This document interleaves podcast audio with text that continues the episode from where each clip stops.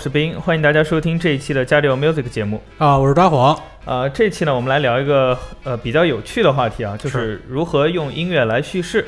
啊，所以呢，我们今天也专门请来了一位来自故事 FM 的声音设计师彭涵老师。大家好，我是彭涵。呃，很多同学啊，其实都有这样的经验，就是在给一段有剧情的视频配音乐的时候，他肯定不会只用到呃只有作曲就是一个现成的音乐往里放的，是会根据故事的剧情啊，在里面加很多特效，做很多呃很有趣的设计。所以呢，今天我们就要来聊聊这个话题。呃，首先来请嘉宾自我介绍一下吧，就是这个故事 FM，还有对平时的工作经历都是怎样的啊？大家好，我是彭涵，来自呃声音节目故事 FM，然后我呃。我们这个节目呢是一档呃亲历者口述，然后我们把它剪辑出来，然后讲故事的这样一个节目。然后我平时的工作呢是剪辑那个呃我们采访的这个人他说的故事，剪辑之后我再配上音乐和音效，然后共同的用声音来讲述一段故事这样的一个工作。然后我自己也是音乐人，所以我在日常的工作当中会配合很多音效，然后包括自己的编曲，然后让。呃，讲述者能够嗯更富有节奏感的把这个故事讲清楚、讲好玩吧。嗯嗯，其实就和很多那个电视节目或者广播中我们以前听到那些呃采访啊、广播剧啊后面用到那些音乐相似。对对对对，是的。呃，其实就是我们比较熟悉的一些作品，比如说像是呃现在我们听到的这首背景音乐，然后它其实来自这个高达系列作品《雷霆咒域》，它第一季的一个呃音乐是来自菊地诚孔的《自由爵士》，然后。其实再加上很多，包括我们之前小时候都看过的《猫和老鼠》这一系列作品，嗯，它其实都有很多通过呃音效和音乐与剧情的互动来进行一个叙事的，呃这么一个情况，所以我觉得可能大家都会比较熟悉这些。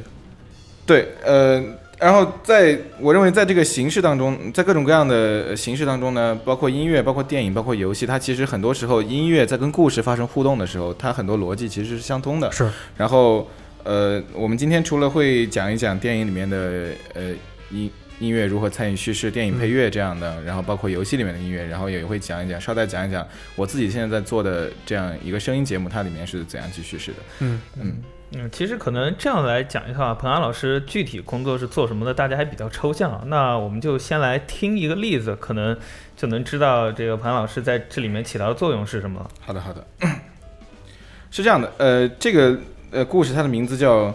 一个乡村古惑仔的逃亡史》。我操，听起来非常 local，对对对，非常 hardcore 的一个故事。但其实它讲的不是很 hardcore。我可以先跟在放这个故事之前，先跟大家大概呃铺垫一下这个故事的前情吧。呃，其实是这样的，这个人呢，他也是我的一个朋友了，他名字叫张一定，他是湘西人。感受一下湘西人，然后他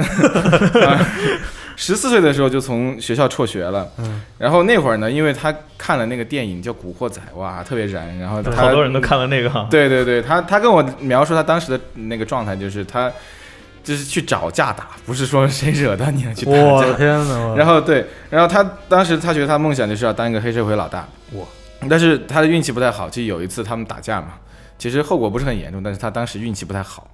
运气不太好呢，就遇上了他当地的一个严打的一个工作。然后他打完架，第二天发现，哎，小伙伴们都被抓，就剩他了。然后他就跑路了嘛，跑路了，完了之后就过上了好几年的就是这个流浪的生活。是。然后其实他这个事儿没有他想象中中那么严重，但是他在流浪的生活当中呢，其实也成长了很多。后来他成为了一个民谣歌手。然后最后他还是被抓了，在一个网吧里面被抓了。抓了之后就被抓回老家蹲了一段时间嘛。出来之后，他决定自己再也不打架了。然后后来他在丽江的一个酒吧里面唱歌打工嘛，然后他，呃，有一天遇到一个闹事儿的客人，然后那个客人就打他，然后那一天他说他是在人生第一次，他觉得他把自己控制住，他很高兴，但是他被打得很惨，对，就是一边被打得很惨，一边特别高兴，对对对，是那样的。然后我们先来听一个片段，就是他那一次运气不太好的打架，就是他打了这次架，然后后来出了事儿，我们可以先来听一听。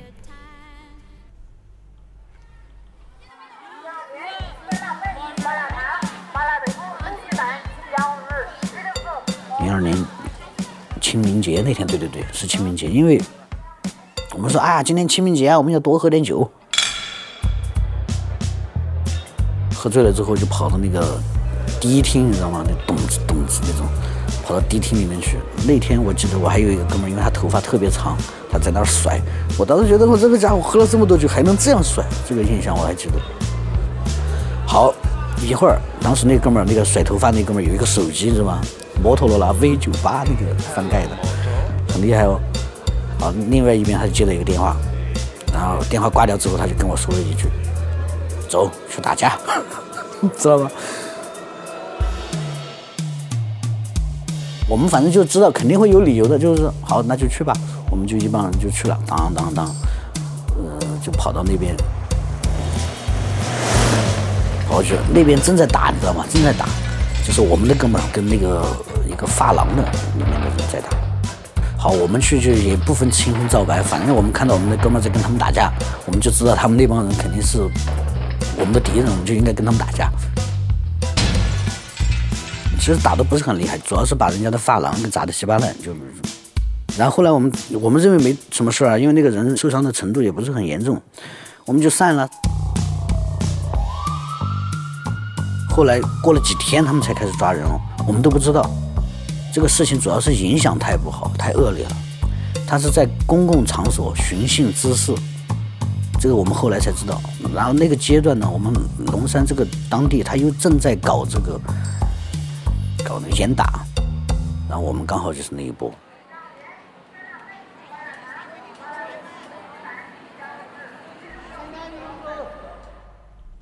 对，就是这样一个 一个打架的这样的一个小故事吧。嗯，然后在这个里面呢，呃。在在音乐上，其实或者音乐和音效上面，呃，我认为就是铺底的有两样东西。第一样是不知道大家有没有注意到，就是一开始有一个他街头的一个叫卖的那个声音啊，对，有那个声音就是麻辣烫、酸辣粉、凉面、鸡豆腐。但那个就是他，我们在，因为我们当时是去那个呃他的老家去采访他的啊，就是在湘西当地，对，在当地录的。然后就是那个，就你能感到很有烟火气息的那种呃集市的那种感觉嘛。是。然后完了之后起的那个鼓的一个节奏，它是一个很很简单的一个反拍的鼓节奏。我我们讲反拍是一个什么意思呢？就比如说我们平时数拍子，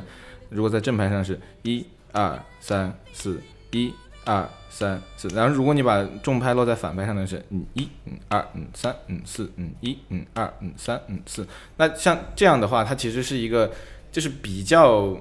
明亮，然后又不是特别沉重的这样的一个一个很连贯的这样一个节奏。那其实你可以听到张一定。他呃，第一，他普通话比较不好啊，比较喜感。然后第二，他那个他在讲这样的一个故事的时候，他其实完全没有，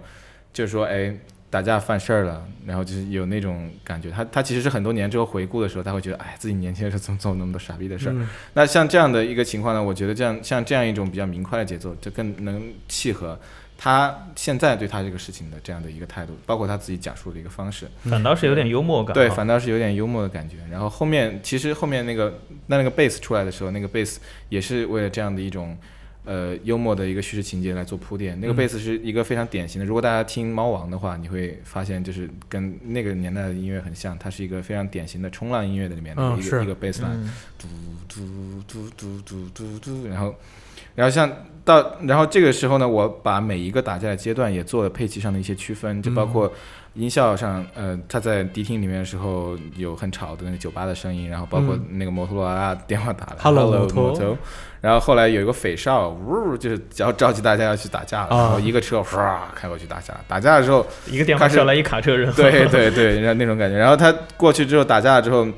砸玻璃嘛，打架那些声音就不说了。然后后面有一个反拍的一个风琴加进来，它也是为了这样一种，呃，幽默诙谐的，然后就是很热闹、很很，但是又很幽默的这样的一一个讲述的方式。嗯。然后后来有一段时间乐器都清了，清了，大家那个就是他，哎，他发现好像有什么有点不对。啊对。然后好像他觉得自己小伙伴出事儿了。对，发现自己小伙伴出事儿，而且觉得，哎，我这个感觉打的也不是很严重啊。但是后来警车。的声音出现，他知道哇，自己应该是出事儿了，而且是这次因为赶上不好的时候，所以惹上事儿了。对，就必须得跑路。那总体来讲，这个这这段音乐呢，他除了整个配器想要达到那种诙谐幽默，有有一点黑色幽默的那种，有点荒诞的感觉对对，很荒诞的一个感觉。然后再在段落上做出一些区分，就它每一个段落它会加，嗯，每个乐器会有不同的变化，然后来推进这个故事情节的发展。嗯，对，大概是这样的一样。行那我们接下来把第二段，就是他被抓以后重新做人的以后那段再来对听一下。对对，他这这段是他就是在丽江上班的时候，他又遇到了一个打架的一个打架的，然后这个时候他就打不还手，骂不还口。行，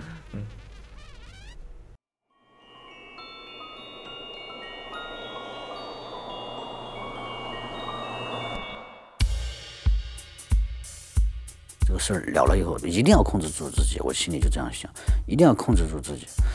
然后第二年我九月份九月底我去了丽江，丽江太棒了，哎呀，那个真简直是天堂，我当时觉得。然后在也在一个酒吧里面上班，然后那个酒吧氛围特别好，就是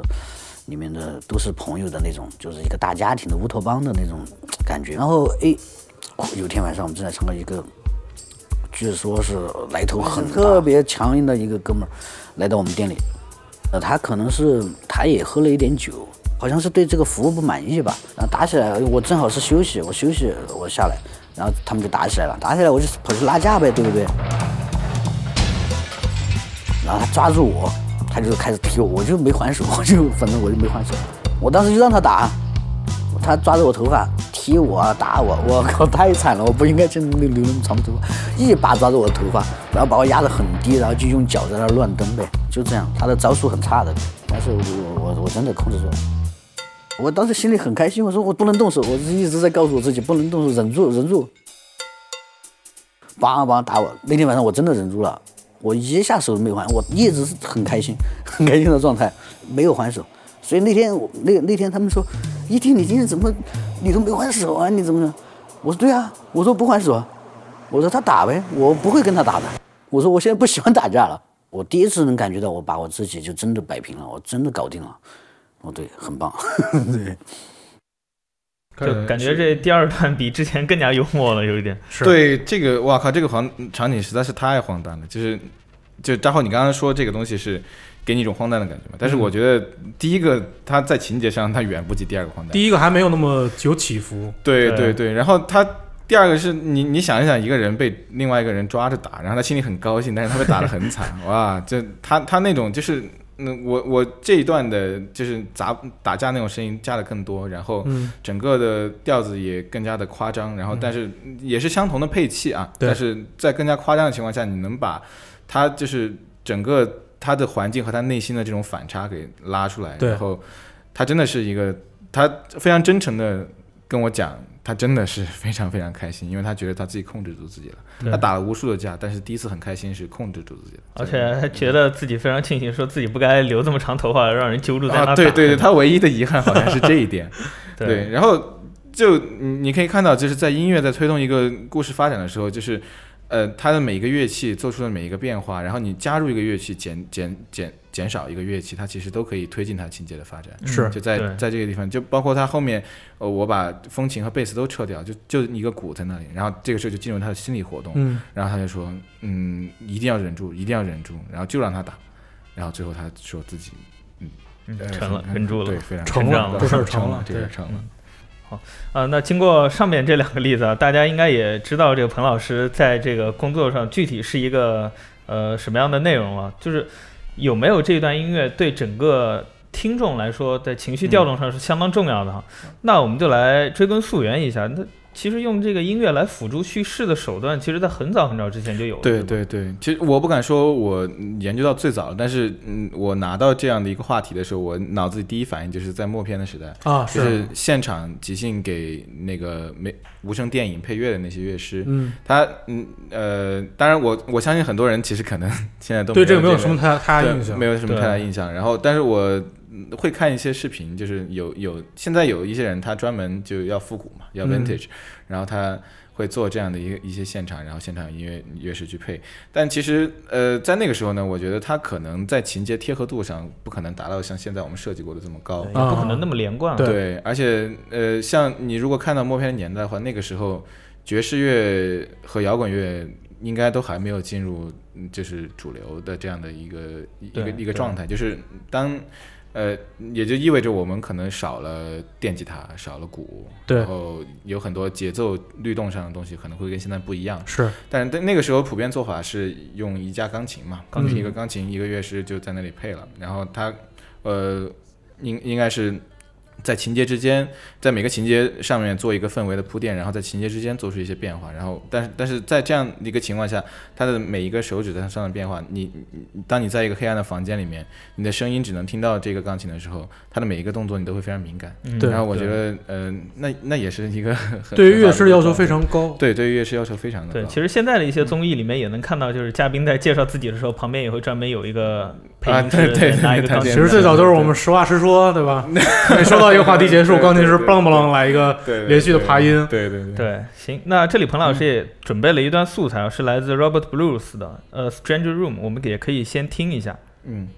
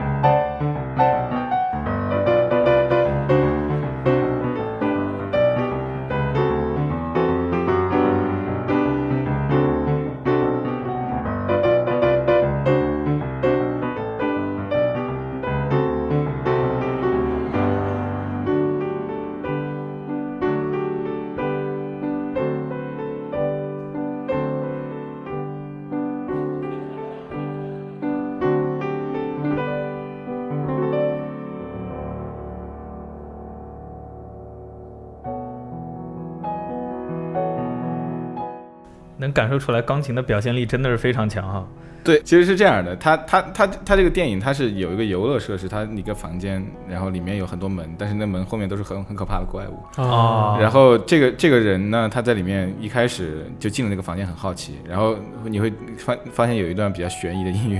然后这个时候他就开房间门了，然后嗯开一个门发现哇特别吓人，这个开一个门发现啊又特别吓人，然后他这会，然后他最后开了所有的门之后，他就过关了嘛，然后就被放出来，然后但他相当于是一个游乐设施，像像啊现在的鬼屋一样，就大概是这啊个意思。这意思。啊然后后来起了一遍特别有节律的音乐，他就想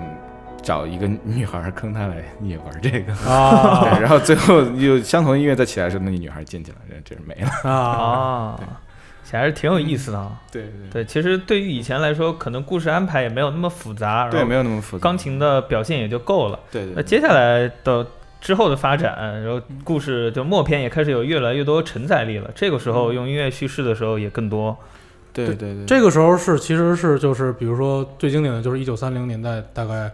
呃，有声电有声电影就是默片儿已经有固定的电影音乐配音乐给它进行一个配乐，对它这个时候它的音乐不再是现场即兴的，它是会先设计好，然后跟音乐。跟就是这个影片一起送到电影院去，也就是说你在哦现场看不到乐队，但是他的音乐就是一帧一帧的跟电影剪在一起的。对，哦，但是那个时候呢，其实已经应该是有，应该是大电影公司已经掌握有声电影技术了，但是以卓别林为首的各位同志依然对默片儿有着非常深的执念，所以说他们只只会把音乐弄到片子里，他们也不会去做一些旁白啊，对，不会做旁白，也不会做同期声什么之类的。他们觉得动作的表现力可能就够多了。对对对对对，那现在我们来听一段吧，就是这个来自查理·卓别林在他们在他一九一九三一年的电影《城市之光》（City Lights） 中的一段配乐，就是城市之光哈，对，不是那个城市之光，想太多了。这个是当时他第一次遇到那个盲人卖花女的时候，对对对对。这段音乐的名字叫《Flower Girl》。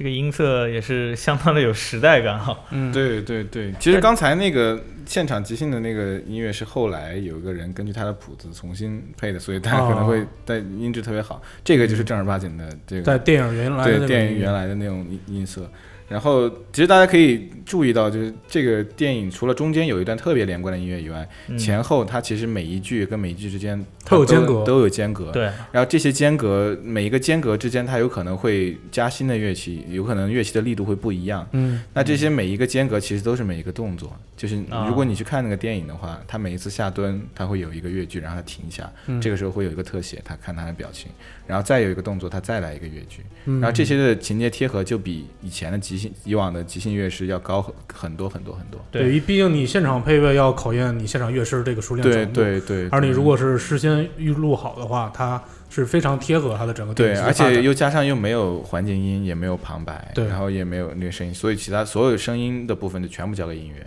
嗯那这个音乐就会跟所有每个情节和动作高度贴合，那这这这这个电影真的是特别经典，特别经对，在我们现在看来，可能这些音乐放到一半，它中间有很长一个时间的停断，还呃停断，还是那个挺不习惯的。对其实，在当时看来，就是那个停呃停顿刚好就突出了表演者他的精湛演技。对对对对对。好，那接下来是一个有基本基本就是有声电影的时代了。，对有声电影的时代，其实我们从这个时间节点上来讲，有声电影的出现，它刚好伴随了，就是有声电影它三十年代末第一部有声电影在呃那个《爵士歌手》吧，应该是。嗯，对，在纽约上映了，就后来就慢慢大家都习惯有旁白，然后有呃不是旁白了，有那个同期声，然后有环境音这样的电影。对，是然后但在那个时代，就是在那之后的十几年当中，摇滚乐慢慢也开始出来了。也就对过了二十多年，更新的配器、更新的节奏、音乐形式，所以有声电影时代的音乐，它其实是跟现代音乐的发展，我觉得是高度相关的。嗯，就慢慢的有更强烈的节奏进入电影音乐了，然后慢慢的也会更多的配器进入电影音乐。嗯对，那这边我们要听到的例子是来自这个《黄金三镖客》The Good, The Bad and The Ugly，其中非常经典，就是在结尾的一段，就是最经典的那个长镜头。对对这个名字叫 Let's Dance It Lolo。嗯，对，大概是什么意思呢？这样？呃是像黄金一样，它的英文直译应该是 ecstasy ecstasy of gold，应该就是对黄金的狂热。对，因为他们这个就讲的是三个人都拿到了宝藏的一部分信息，然后三个人协同寻宝，但实际上各自都心怀鬼胎，有点这样的感觉。对一部电影，让我们来听一下这个选乐，是 Let's Dance It Lolo。嗯。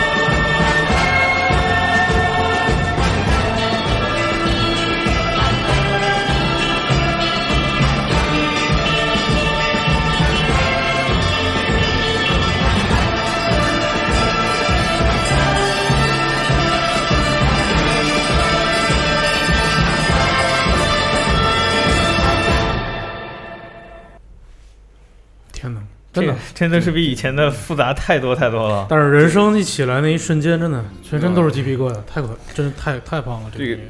这个除了就是我们刚刚讲过的，就是节节奏律动感比以前就是就完全是个从无到有嘛，所以嗯你就会感觉特别强烈，嗯就那个变化特别大。还有一个就是在那摇滚乐出现的时候，他其实有很多古典音乐家 之所以不喜欢摇滚乐，就是他觉得他们很偷懒，就嗯你因为你相同的乐句嘛，你一直用不同的乐器去重复。重复，然后给它铺陈重重复，然后铺陈，但是他们觉得这种情绪线，就是有些传统作曲家啊，啊，他觉得这种这种你你这个完全就不是正统音乐嘛，就是偷懒。但是你可以看到，像他这个也是交响乐的底子，嗯，他那个噔噔噔噔噔，这这个反复用人声，然后用各种各样的乐器，用弦乐，然后用管，就各种各样的乐器，它都会去。都会去不停的重复，其实你也可以看到，就是音乐风格之间在相互的交融，然后是在电影上面就是有这样的体现。里头用到的音色也越来越多了，你可对越越以可以用人声，甚至还有那种模仿西部的那些音音色那些出现了。对对对对对，嗯，那现在就是有这么多音乐声音的元素可以利用了，包括发展到现在，数码的那些声音也可以模拟很多就对对原先压根就没有的那些音对压。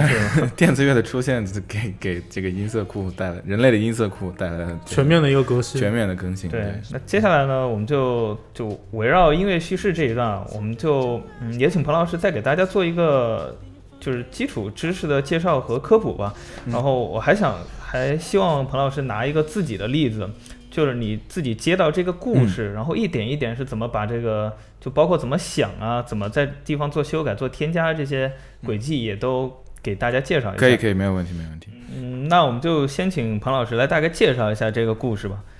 这个哎行，嗯呃，这个故事的名字叫《一个文学青年的至暗时刻》。呃，他他的故事是从一次自我否定开始的，就是我觉得这个故事也很普遍啊，可能每个人都会有这样的经历。就可能你小时候特别喜欢这个主人公，他叫李志明，然后他小时候呢，他特别喜欢写东西，就他嗯有一个文学梦嘛，然后嗯上大学搞什么文学社什么之类的，然后。我不知道大家有没有过这样的经历，就是你特别喜欢这样的一个做一样一个一个事情，但是在人生的某个阶段呢，有一个节点，你发现自己好像不是干这个事儿的料，啊，突然发现自己的天赋无法撑起来这个梦。对对对，突然发现自己好像天赋不太够。李志明他就有这样的一个一个一个时刻，就是他大三的时候，有一天在家里写东西，他发现他自己怎么都写不出来，而他写出来的东西，他就自己觉得是 piece of shit，嗯，然后然后他就放弃了这样的一个梦想，然后他就转而去做做就上班嘛，然后上班上了几年，这个行业不行，然后又遭遭遇办公室政治，然后就失业了，失业在家，然后完了老婆又。嗯你知道，男人失业在家，老婆肯定就是不高兴嘛，对不高兴，然后他婚姻生活也出现出现了危机。然后这个时候他想扭转这个势头，然后有个好好朋友找他创业，他去了，去了之后发现没有工资，然后那个那个创业项目呢也是一筹莫展，然后他这个时候就工作家庭都是非常压力非常大的时候，然后这这这正好这个时候呢，他小时候是被他那个外婆带大的嘛，然后。呃，就姥姥，然后他姥姥这个时候病危了，然后家里人一合计，就觉得确实没得救，然后就那个把姥姥接回乡下，就感觉就是像要快要准备后事了，对对，嗯快要准备后事了。然后这个时候，李志明在这段时间里，你想一个完全失去梦想的一个一个咸鱼，一个一个咸鱼，然后这个工作生活都有非常大的压力，然后自己最亲的姥姥要去世，然后每天呢，白天在一筹莫展的工作中，晚上就坐公交车回乡下。去看他姥姥，就这样一直就过了这样两边倒两边倒的一个生活。然后他讲了这样的一个场景，就是他从他那个公交车只能开到那个山口，他从山口走到村口要走一段没有路灯的，就是漆黑的小路。他当时是晚上，嗯然后他走这个路的这样当时的这样一段心情，然后嗯对，可以给大家放一段。我来听一下这个这天这个故事吧嗯。名为《一个文学青年的至暗时刻》。对，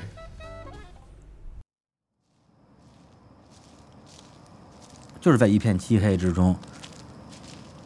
听着歌儿，很慢很慢的往村里边走。当时的心情，对，当时的心情就是觉得挺失败的。怎么说？咱们用古诗来讲，什么什么少小离家老大还，其实是这这种感觉，就是好像在我还天真烂漫的那个年纪，到后来变得逐渐的有点心事重重的青春期，一直就在这条路上走。至少在眼前等待着我的是一个很美好的画面，对，但到这个时候呢，会觉得往前走、往后走，都是一片黑暗，而这条路本身也是黑暗的，背后是自己不知道该怎么面对的这个工作跟家庭。往前走就是自己最亲近的亲人要去世，但是那种巨大的、巨大的绝望情绪，反而让我那时候心里整体感觉是很平静的。就没有说走的整个人就走崩溃那种，没有。其实有有点有点像有点像走那种什么阴阳路啊，是吧？就是回光返照，回顾自己的一生那种感觉，就觉得说，哎呀，这一生过得还挺失败的。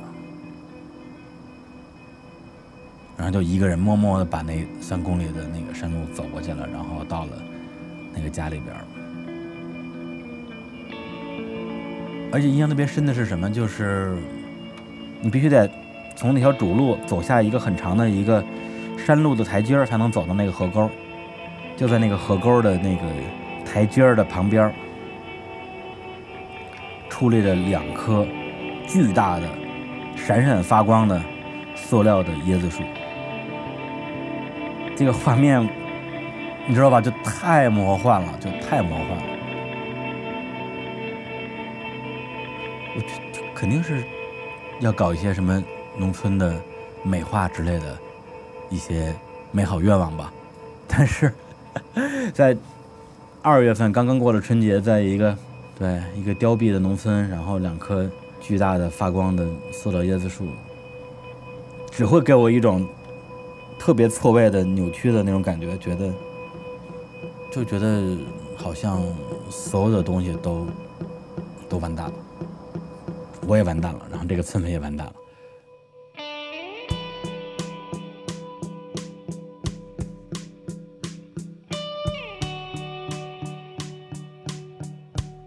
那之后又过了几天，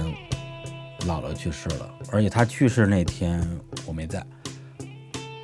那天我在考驾照。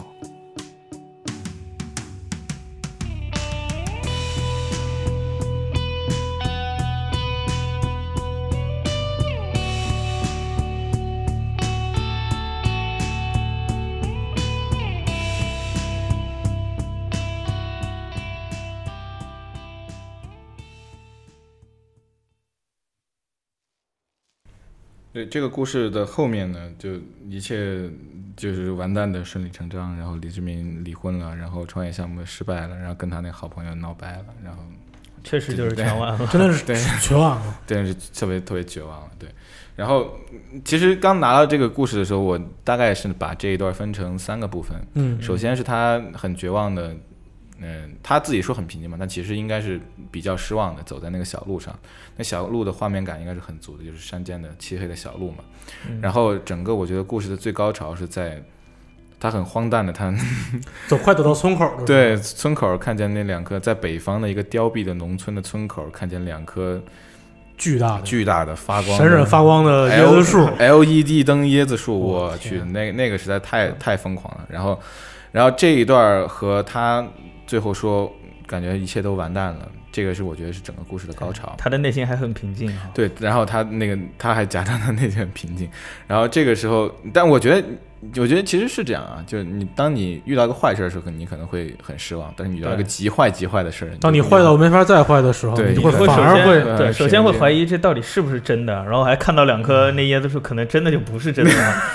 这这条路走到头之后，发现真的就真的就是这么惨。真真真的就这么惨。然后我后来的这个情节，我把它理解为就是整个就是其实故事已经结束了，但是它相当于是在交代后面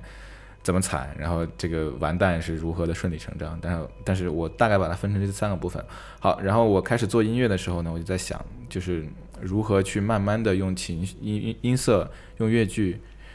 去堆叠出他这个失望的一个情绪，嗯那这个是那这个事情必须是要在远远的在后面的，就是他他这个东西应该是慢慢的引导他这样一个心绪，而且既然他自己说了他自己很平静，那我离得太近的话，其实特别打扰他。嗯，那所以整个我选择了整体来讲比较靠比较空间感很大的一个吉他的音色，然后嗯。是一个没有节奏的，一开始一个小七和弦在后面，然后慢慢的没有节奏的去跟随它走这条路，嗯。然后慢慢在故事快要接近高潮的时候呢，我加入了一些，如果有喜欢听后摇的朋友就会啊，发现，后摇里面有标志性的那个碎波的音色，然后也是在很后面慢慢的加入，然后伴随着它往村口走，然后慢慢的接近那个 荒诞的巨大的椰子树，椰子树，然后到椰子树的时候呢，就整个的情绪，因为我慢慢的是在对音色嘛，除了碎波以外，还跌了一个另外一个正拍的一个吉他音色，就是慢慢的这些音色变得越来越强，越来越强，越来越强的时候，慢慢的加入更多的音色，然后到了这个时候，他看见那个巨大的椰子树，然后这个时候出现一个音乐的真空期，嗯然后这个真空期只有一一个非常远的一个很小的碎波在后面，这个伴随着李志明他说出啊一切都完蛋了，完蛋了之后呢，其实故事已经结束了。那这个时候需要有一个节奏的变化。其实我们当当我们看很多电影的时候，当它呃故事在高潮处结束的时候，那往往就会起一个呃有带节奏的也这样的一个音乐，然后啊告诉你好像电影要散场了，对然后那个嗯呃灯要开了，你可以可以走了。加上我之前的音乐都是没有节奏的，那嗯这个时候在高潮处突然结束的时候，你打一个鼓，有一个非常有节奏感的东西，就会让你明显的把这两段岔开，然后你对于那个高潮处的印象会更加的深刻。是啊，然后这个时候呢，呃，而且这个鼓也有一种顺理成章的马上要收场的感觉。那这个时候你可以开始交代它后面的故事，像什么离婚啊、创业失败啊、姥姥去世啊。我当时又不对这个点给我的感觉是这样，嗯。就是就是好像是真的有一个画面在脑海中出现，嗯。就是李志明一个背影，然后他面前有两颗巨大的那个 LED 发那光镜头晃来晃去的哈。镜镜头就是最后定格一下，然后突然变黑屏，对对对，然后音乐马上就响起，在放字幕表的同时，下面打了几行字说离婚了，姥姥去世了，那天我在考驾照。对对对对大概就是这样的一个。其实还有几个小细节啊，就是包括这个 Follow the Path，嗯在开头的时候也可以听到这个人走在草地上，那个踩到那个干枯草的声音。嗯然后第一段的时候也有采用了，就是包括砸玻璃啊，然后 Hello 某头啊那那些真实的声音。那为什么会采用很多这些真实的声音用在这个叙事里？嗯嗯，这个其实有有一点是因为我现在做的这个工作是呃真实声音故事嘛，它的嗯讲故事的媒介就是声音，你看不到画面，但有些时候音乐对于画面的重建，它是需要一个慢慢的过程。嗯，但是一个音效，如果是一个恰当的音效，这个音效是在你的生活经历中，你很你你一听到这个音效，你马上就会出现一个画面的话，那那这种这种构建画面就是在你脑子里构建画面感的这样一个过程就很快。就比如说啊砸玻璃，或者是打架的时候那个凳子的那个声音，哦。一下你就会到一个打架的一个场景，然后这个走路走在干草上的这个声音，你一下子你一听你就知道，哎，这好像是一个荒郊野外，嗯，大概是这样的。而且是越到黑夜的时候，你自己也会越注意那个脚踩对的发出来的声音。对对对对我觉得是这样，就是我们平常比如说走在路上，感受到了非常多的环境音，我们听的东西是嘈杂的，对对但是一旦你听到了一个带有标志性的某一个特定场景的一个音色，对对对再配合它整个故事的叙述，嗯马上脑海中就会有画面出现。对，嗯，所以其实我平时在选择就是哪些呃嗯选择音效去构建场景的时候，我都很谨慎。就是包括你在很多的场景里面，你会听到很多的声音，那究竟是哪一种声音才是这个环场景最独有的、最具有标志性的？嗯然后你怎么样才能通过？因为因为音效加多肯定很吵啊，你人还得对对讲故事呢。是，对，所以就是对我在选择的时候，嗯，一般都会经历非常艰难的选择恐惧，这样。啊，行，那聊完了就是故事啊、剧情这方面，我们接下来再聊聊游戏这方面的领域啊。嗯，就是嗯，现在的很多游戏啊，它的故事成分可以说比一开始最早的游戏要多多了。是是是，对，然后再往后现在的发展，这很多游戏的配乐，它也在不知不觉间推动故事剧情的发展。是，我们先说一个比较近的例子，就是《塞尔达传说：荒野之息》。可能大家觉得啊，这个游戏比较纯粹，一开始进来玩家的目的就只有一个打败加农，然后它在剧情的叙事方面也比较少，只有嗯到几个城镇的它的 CG 和对话，剩下的时间就是林克在荒野之间跑。嗯但其实，在很多地方，它在这个音乐运用的时候，会把玩家的情绪和林克的情绪调动到一起。嗯，比如说，林克在找那个呃他过去留下回忆的一些照片地点的时候，嗯就会运用运用到这个音乐。我们先来听一下。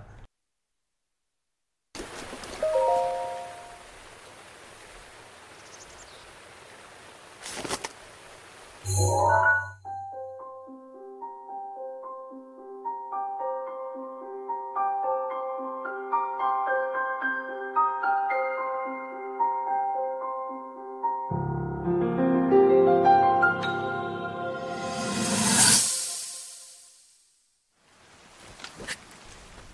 这个应该是一个就是转场用的这样的一个音乐，对。然后呃，我我应该嗯它是一个从现实的一个语境到一个回忆的一个语境，但是是在相同的一个地点嘛。对对。然后这里面有两个点非常重要，首先是那个雨声的消失，嗯，就你的画面其实还停留在现实的这个语境当中，这个人这个人，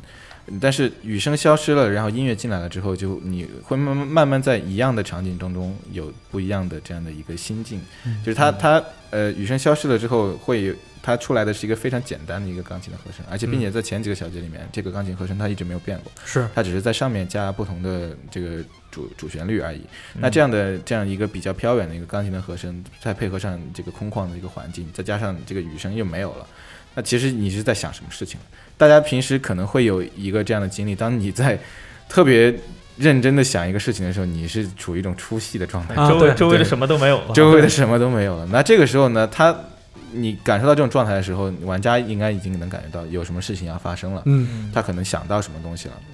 然后再配合他其实就来这就是找回忆的嘛，嗯，然后就就慢顺理成章地就会回到后面，就就会过渡到后面的那样一个回忆的语境。再有，他所有的转转场的音乐和音效都是在一个小节里面完成。一个爬音，对对他一个钢琴的爬音走上去，然后这个时候呢，音色出现了变化，然后出现了一个新的，就那个那个那样那那个忽然想起来了，对，就忽然想起来那个感觉，那个那个音色呢，其实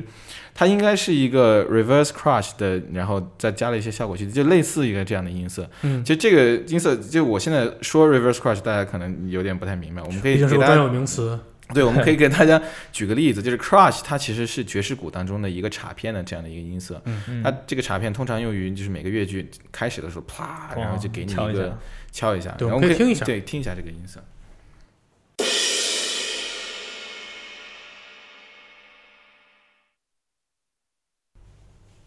对，这个是一个比较常规的，但这种这种音色它不会让你进入一个突然感觉你开窍的这样的一个状态。嗯但是如果你单纯的把这样一个音色、这个音频、这个波形把它倒过来，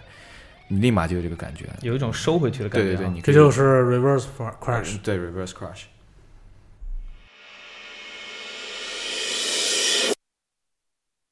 对他那个刚刚才在那个塞尔达的那个过场音乐里面，他嗯最后我不敢说他用的就是 reverse crush，但是我觉得他应该就是配合着 reverse crash 加一些音效的处理，对加一些音效的处理，然后做出来的这样一个感觉。然后这个时候呢，再配合他的本身他那个钢琴一开始是很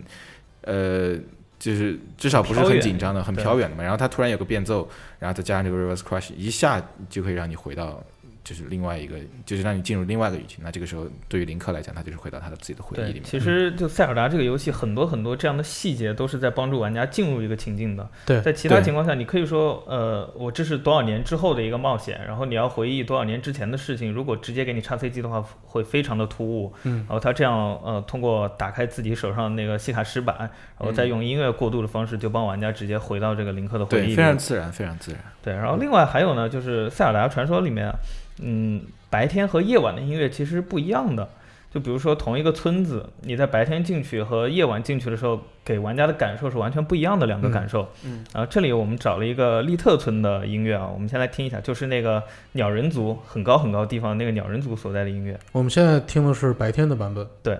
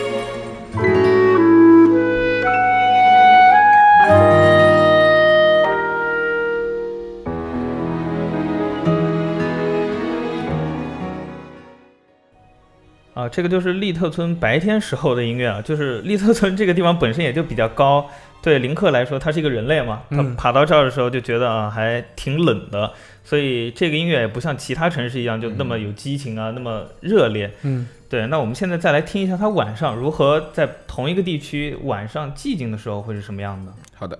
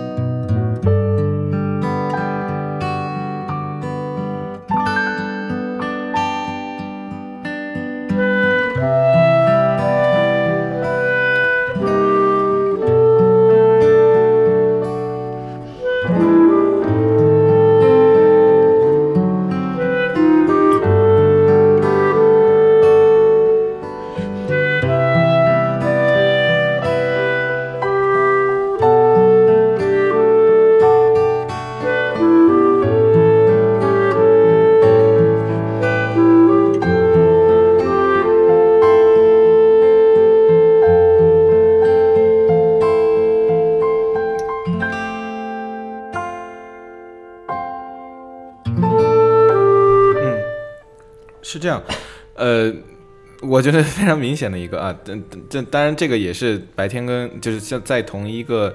呃主旋主旋主在同一个主旋律的情况下，你嗯要体现出白天跟黑夜的话，嗯嗯，很简单的一个方法就是变速度。对 对，对刚才这个呃，你很明显听到第一个的速度要快一些，第二个嗯速度要慢一些。再一个，呃，在相嗯在相同的乐句的情况之下，你你可以听到白天的音乐，它的音色和每一个乐器它在同样一个小节里面弹的音的密度是不一样的。嗯嗯就很有可能，呃，当然我没有数过啊，我打个比方来讲，可能一个吉他在一个小节里面，在白天它可以走一个八分音符，在晚上它只会走一个四分音符。嗯然后这个这个时候呢，它其实主旋律是一样的，它的配器也是一样的，但是这个音，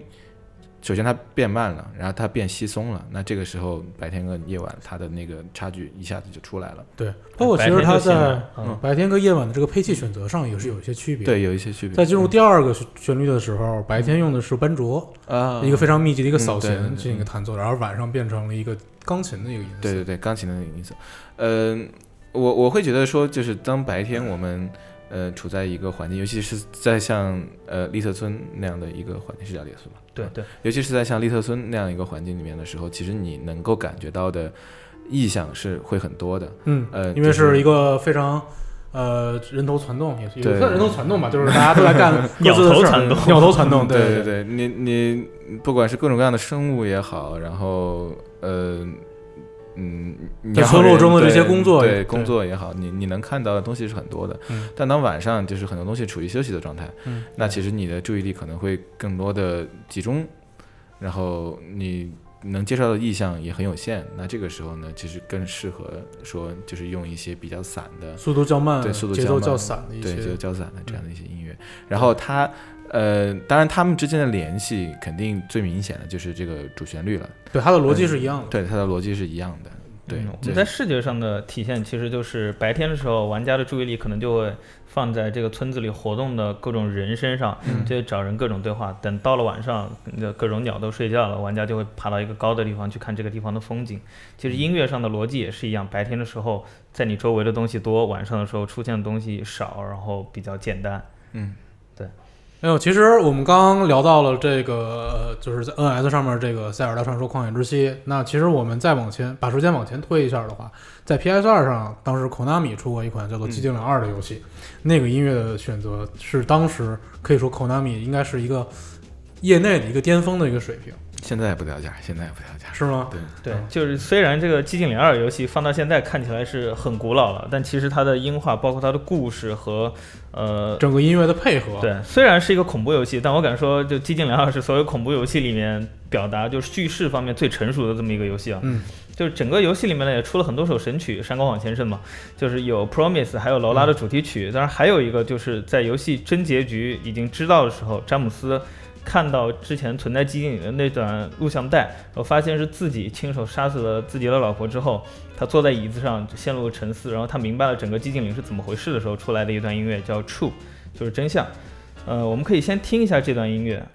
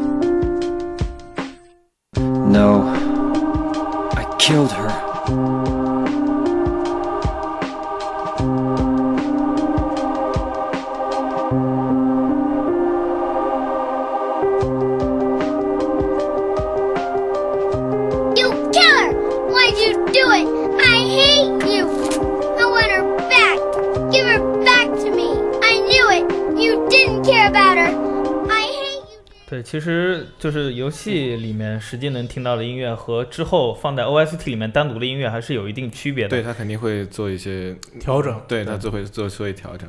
像像我自己在就是整理我自己的 OST 的时候，我会把很多就是根据情节你不得不那样剪的东西给去掉，嗯就更更适合一个音乐的逻辑嘛。但是你在音乐跟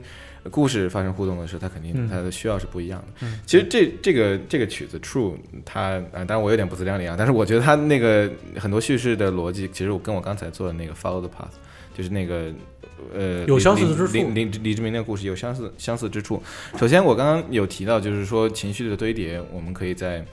呃一个重重复循环的合成套子里面，慢慢的继续加东西。对，慢慢加东西，然后你堆叠这个情绪。那其实在，在这里面，它刚开始有了钢琴，加了鼓之后，钢琴慢慢它会有一个变奏。它一开始是一个很简单当当当当，对，然后它后来一个当当当当当当，一个一个很密的一个 riff。这是在这个对第一段钢琴之后加了鼓，再加一段对钢琴对对对，再再加一段钢琴，然后在后面，他那个嗯小小女孩问他那个 Mary 怎么样了，这就是 Laura 问他 Mary 怎么样了之后，这个时候 James 他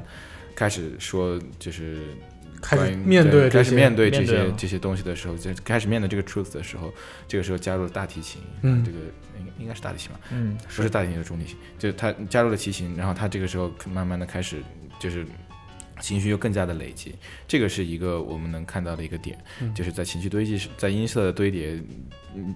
进一步推动这个情情绪和情节的这个发展的时候，呃，再一个呢，就是像嗯我刚刚有讲过，就是在高潮处。结束的故事，你有可能你交代后事的时候，慢慢的起一个节奏，但是之前没有节奏。嗯但其实，在这个情节发生之前，他一直是在看那个 video tape 嘛，对，他在看但那个时候是没有任何音乐的。嗯那这个时候，他整这个人看刚开始慢慢这个这个，其实这个真相已经刚好就大白了。那这个时候，嗯，呃再起一段音乐，马上进鼓的话，也同样的是跟刚才的逻辑是一样的，给你一种慢慢这个故事要结束了要结束了的这样的一个感觉。那这个时候后来的这样的一切，其实你能够猜到，但是他你唯一猜不到的那个悬念的高潮的结局，它留在那个节奏之前，嗯，然后这样能让你的印象更加深刻。其实我嗯印象最深刻的就是他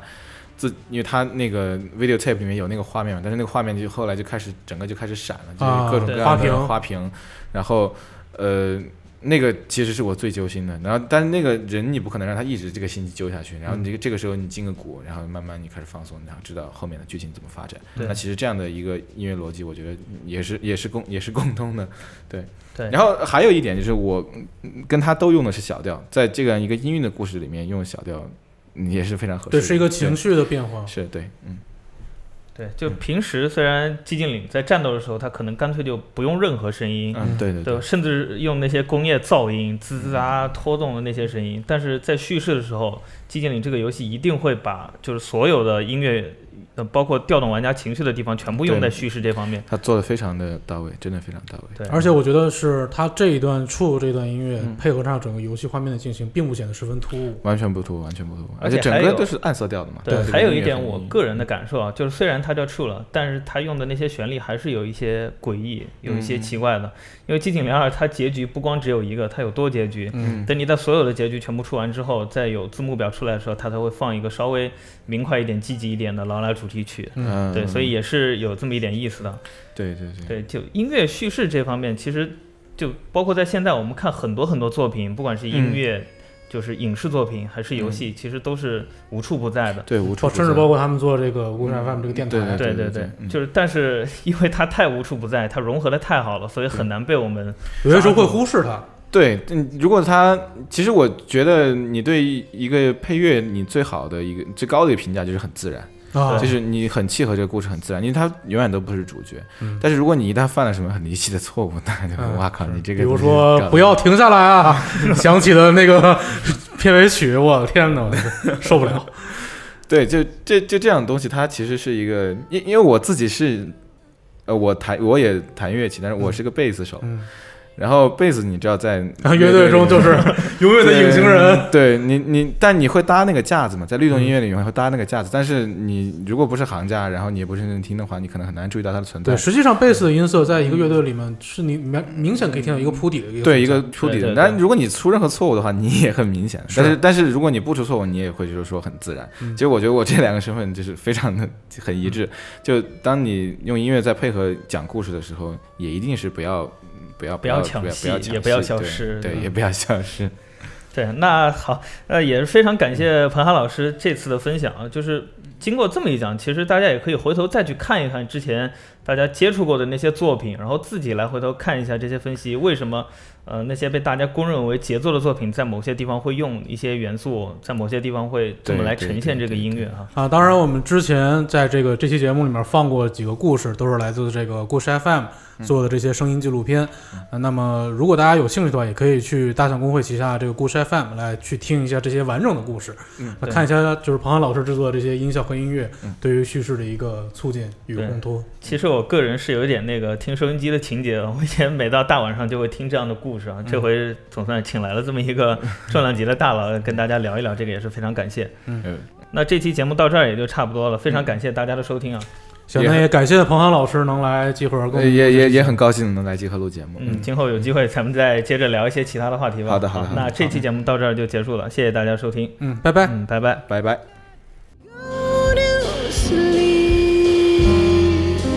I'm like a worm, not a single.